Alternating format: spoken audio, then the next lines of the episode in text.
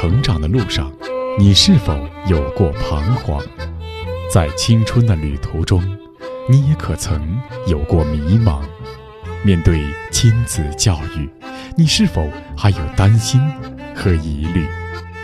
一起关注成长你我他，让生命与智慧一同成长。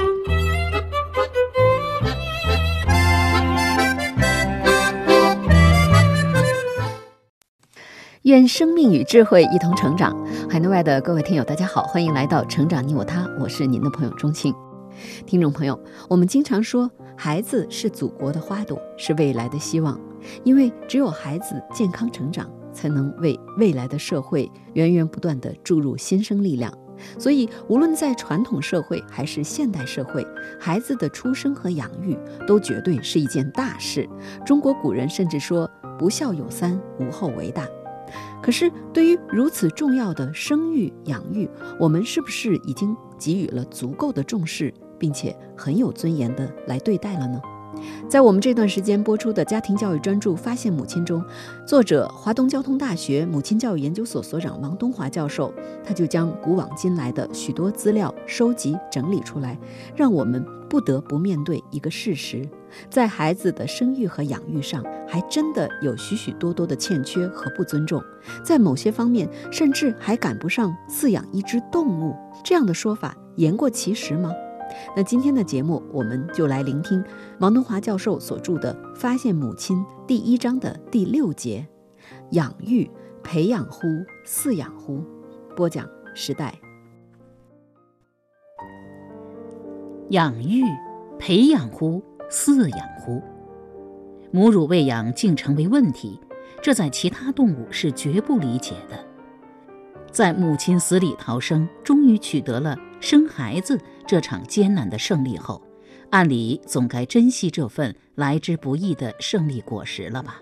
但是令人啼笑皆非的，竟是糟蹋这个来之不易的孩子。母乳喂养本是所有动物天经地义的母职，但是我们人类却不如此。一些自认为高贵的母亲是不亲自哺乳的，在中国历史上。皇宫里设有专门的奶子府，给宫妃们生下的孩子喂奶。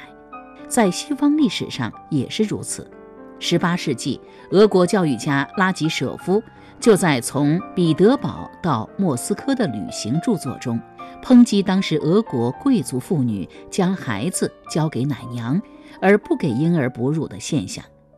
而当时俄国贵族却是效法法国贵族的。母乳喂养竟然成为一个社会问题，到了大力宣传的地步，而不愿母乳喂养的新潮女性，竟然是为了自己的身材。这种事情，除了人类能理解并允许外，说给其他的动物听，是绝对被看成是疯子的。买椟还珠，何止是古人的笑话？难道不也正是今天那些新潮母亲们的悲哀？我们的母亲为了自己省事，为了自己的体型，不惜不给孩子喂自己的奶，却去喂牛奶、羊奶。有很多母亲甚至连这种泡奶粉的事都不愿做，而将它全权委托给什么也不懂的小保姆。如果请不到保姆，便一味地怨责孩子。甚至有些丧尽天良的母亲，将自己的孩子像丢弃垃圾一样丢弃。甚至溺死，这样的事情都干得出来？这个世界上还有什么缺德透顶的事干不出来呢？还有什么脸面说自己是万物之灵呢？这不由得让我们想到那些人类曾发现过的几十粒猴孩、狼孩、豹孩、熊孩，一只顽猴，一只饿狼。一只猎豹，一只笨熊，竟然能用自己的奶汁去喂养不是自己同类的孩子，这只有那种最具广博母性的天使般的动物才能做到。对于这些母兽来说，它完全可以像人类吃掉他们的孩子那样吃掉这些食物。他有什么理由去抚养追杀他们的敌人的孩子呢？或许是母性的通性。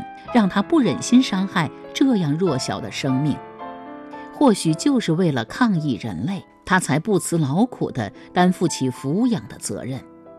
因此，无论母兽基于何种本能去喂养这些异类的婴儿，面对这一近乎神圣的母爱，我们人类难道不会从中感受到那种强烈的激动和教育吗？要知道，相当多的兽孩不是被母兽叼走的，而是这些地方有弃婴的恶俗，从而被母兽们抚养大的。母乳喂养、弃婴还仅仅是人类育儿问题中的极小一部分。在中国东北地区一些家庭，至今还流行着捆绑婴儿的习惯。孩子出世之后，就被绑在一块洗衣板大小的木板上。四肢躯体都不能动，只有在更换尿布时，孩子才能伸伸胳膊、伸伸腿。完了之后又重新绑扎，其目的竟天真的是为了让孩子能有一个笔直的身板。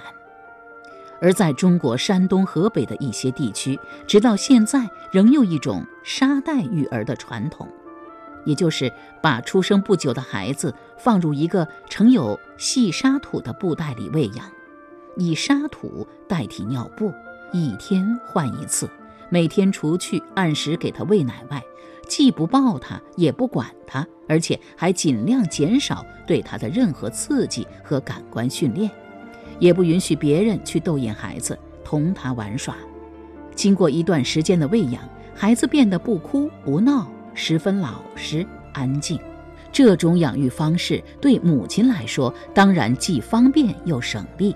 但是给孩子造成的身心恶劣影响，却是在母亲视线之外的事。直到现在，把孩子包在蜡烛包里的养育方法仍在盛行。可是，我们有多少人奋起指责呢？直到现在，我们的小学、中学不顾孩子的心理兴趣，强行满堂灌的做法，不也同样如此吗？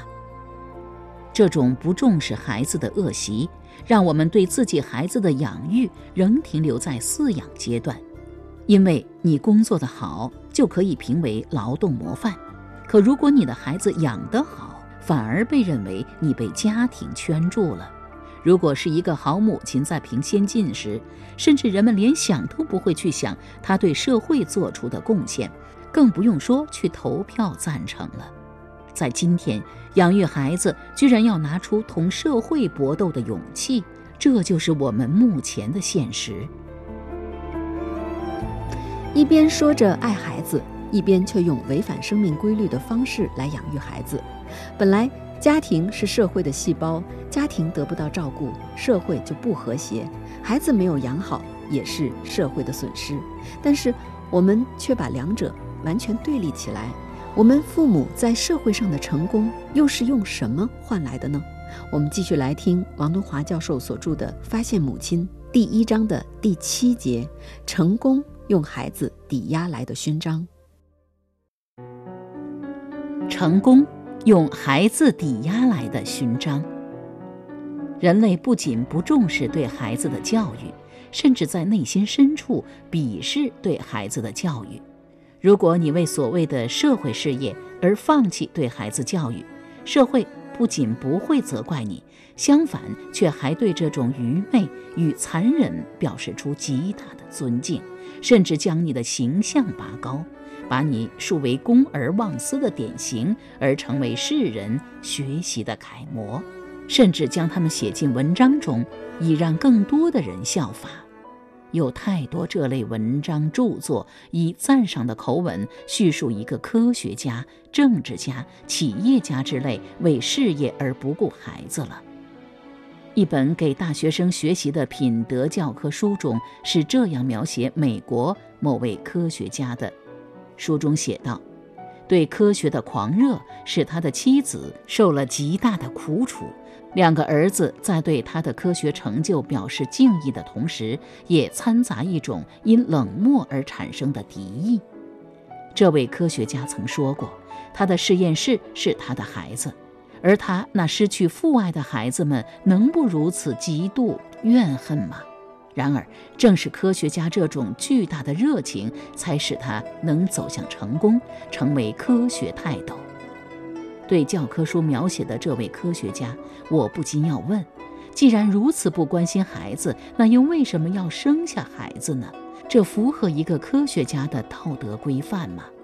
在马上就要做父母的大学生中进行这样宣传的目的究竟何在呢？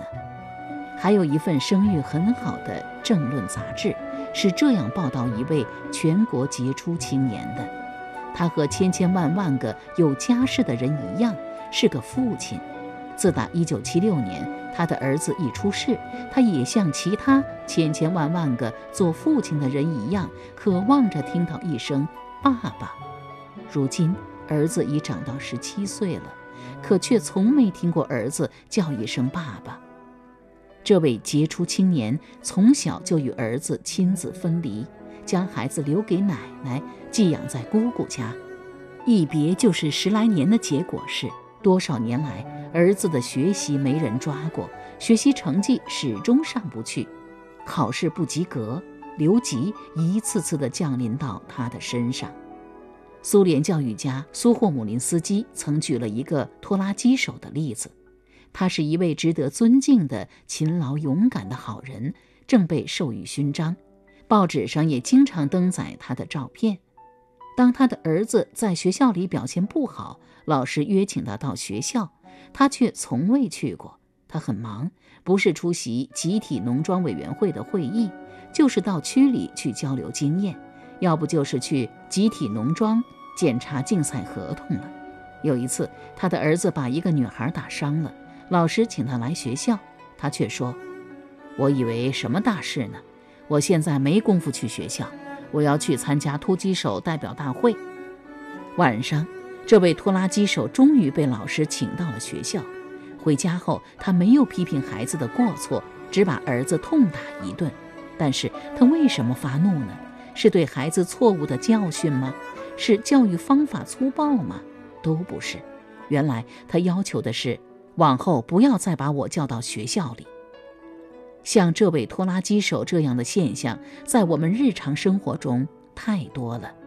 有一些人看似一心扑在工作上，事实上，要么是一些被社会蒙蔽的人，要么是一些内心残酷的人。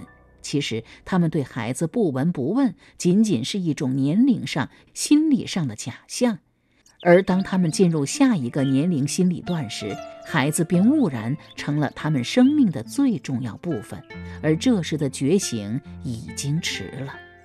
同样是苏霍姆林斯基，他为我们又讲述了这样一个故事：这是一位很有成绩的父亲写给他的一封信，信中写道。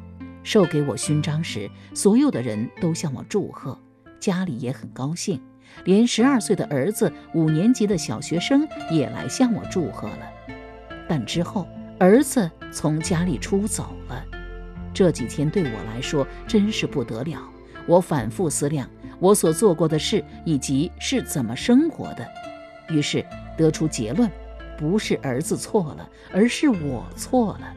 我不知道他全部心灵以何为寄托，我唯一的功劳好像就只是生了他，任何儿时的欢乐都没有带给他。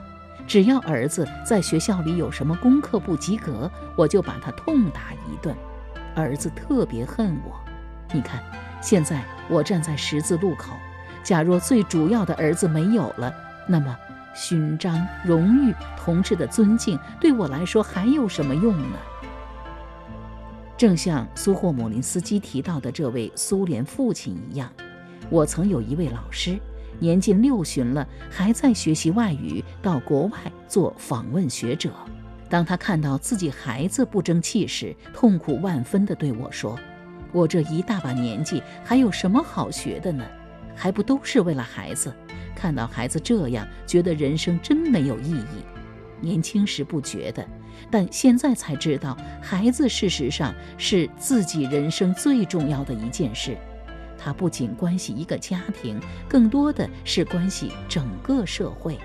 我每天为孩子跑工作，其实更多的是给社会添麻烦。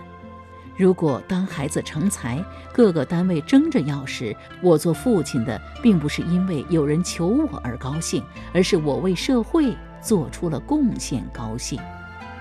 这位父亲的体会，很多人都有。有很多人并不是天生冷漠，有的甚至是古道热肠。但是他们在自己孩子小的时候，对孩子却如同仇人。这并不是他们的本性所致，而是社会的偏见所致，是社会鼓励他们、怂恿他们、教唆他们远离孩子。这实在是我们这个社会、这个世界的一个最大的不幸。但是，我们又如何抗拒得了人生的规律呢？当我们开始觉得孩子重要时，孩子已经毁灭了，我们的人生也即将跟着毁灭了。我们在进入青春期前有一个男女隔离期。当我们同异性同学坐在同一张桌子上时，我们甚至会用刀刻上一条印痕，做楚河汉界，井水不犯河水。可是，当我们到高中时，到大学时，到大龄青年时，我们却巴不得能有接触异性的机会，因为这是人的生理、心理使然。我们对于孩子同样如此，正如古语所言：“人能捐百万钱嫁女，而不肯捐十万钱教子；宁尽一生之力求利，不肯辍半生之功读书；宁结货财以媚权贵，不肯舍些微以济贫乏。此天下之通感也。”又正如《红楼梦》里的好了歌所唱的。世人都晓神仙好，只有儿孙忘不了。年轻时我们不知道孩子的重要，而年老知道孩子重要时，我们却永远的失去了孩子。很多在年轻时貌似不顾孩子，以显示自己一心为公的人，到年老时常成了最自私的人，因为孩子这时候会逼着他徇私，因为这时候他有这个能力徇私。很多伟人身后出了不孝之子，多是由于这种原因造成的。三国时期，蜀汉开国皇帝刘备可以说是被史书称道的大英雄了。张飞失徐州欲自杀时，刘备抱住他说：“兄弟如手足，妻子如衣服，衣服破尚可缝，手足断安可续？何等情谊！”当赵子龙单骑救主，将刘备的儿子阿斗递于刘备时，刘备却将阿斗置于地上，说：“唯汝这孺子，击损我一员大将，何等义气！”刘备驻荆州，因未有后代，而以罗侯寇氏之子为养子，命名为刘封。后甘夫人又生下一子，命名为刘禅。两个儿子名字合起来就是封禅。以封禅为儿子命名，大有秦皇二世、三世至千万世传之无穷之势，何等气概！刘封除了不是刘备亲生之外，各方条件无不比阿斗，也就是刘禅强上许多。《三国志》言他有武艺，气力过人，所在战客。但是，当刘备年老时，他想的却是如何巧妙的、安稳的让亲生儿子坐上帝位。以刘备的察人之身，他其实深知刘禅是一个扶不起的阿斗。可就是这样一个绝顶聪明、满口忠义的刘备，却还是要立阿斗为太子。结果，这位乐不思蜀的刘禅不仅毁了刘备的一世英名，也毁了五虎上将奋斗一生好不容易得来的江山社稷。这是多么大的徇私舞弊呀！但是，我们什么时候会认为这是愚昧透顶的事呢？所以，北宋政治家司马光曾深有体会地说：“人到老年，想的最多的便是子孙的事了。”都想为子孙谋些利益，但是真正处理好这件事的却极少，因为给子孙积攒下的土地、房产、金银财宝，他们总嫌不够，但结果却往往是几十年辛苦省吃俭用，好不容易积下的财产，时间不长就被子孙挥霍殆尽。这时，子孙不仅不念其前辈的好处，反而讥笑他们太傻，不知道自己享受。上得不到财产时，便去偷；不能偷时，就去借债挥霍。等老人死后得到财产，再去还债。有的为了早一点得到财产，盼着老人早死；更有甚者，甚至加害。司马光痛心地说：“只知为子孙积攒财产，而不知教育子孙的父母，最终把自己也害了。这样的事情，我们在生活中不是随时都能看到吗？人类深陷于以事业定才能的泥潭久矣。只要你有事业，那么你便有一切。”便是完人，便是英雄。在过往的历史里，成功的人往往不是好父亲、好母亲。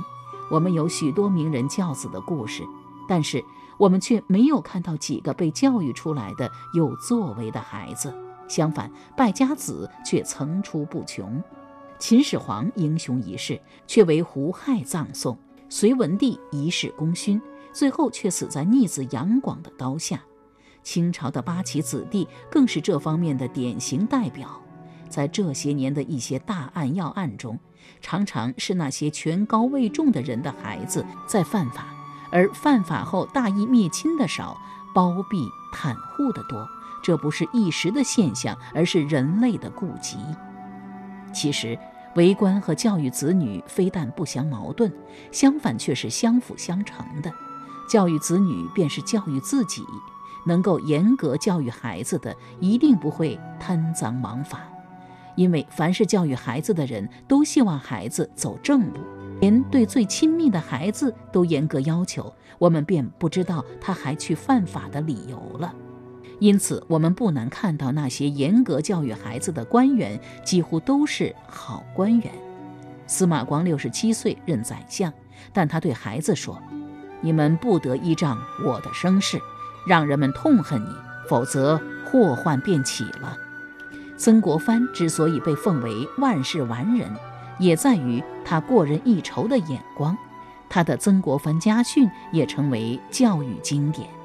如果连教育子女这样的大问题都视而不见，那么何谈去解决大问题呢？而如果连关系自己身前身后的子女都不去关注，又谈何去建功立业呢？可是，人类这种顾尾不顾头的现象久矣。当我们走到医院里时，会感到健康的重要；当我们走到殡仪馆时，会感到生命的重要；当我们看到罪恶时，会感到良心的重要；当我们看到一片瓦砾的废墟时，会感到和平的重要；当我们走到繁华的街市时，会感到金钱的重要。当我们坐在计算机前时，会感到科技的重要。可是，这个世界在什么时候会及时的提醒我们孩子重要呢？没有，从来没有。而这些没有人关心的孩子，长大了又怎么可能让这个世界感到欢心呢？我们是孩子的生命之舵，孩子是我们的生命之锚。可是什么时候我们才能明白这个比一加一等于二还要浅显的道理呢？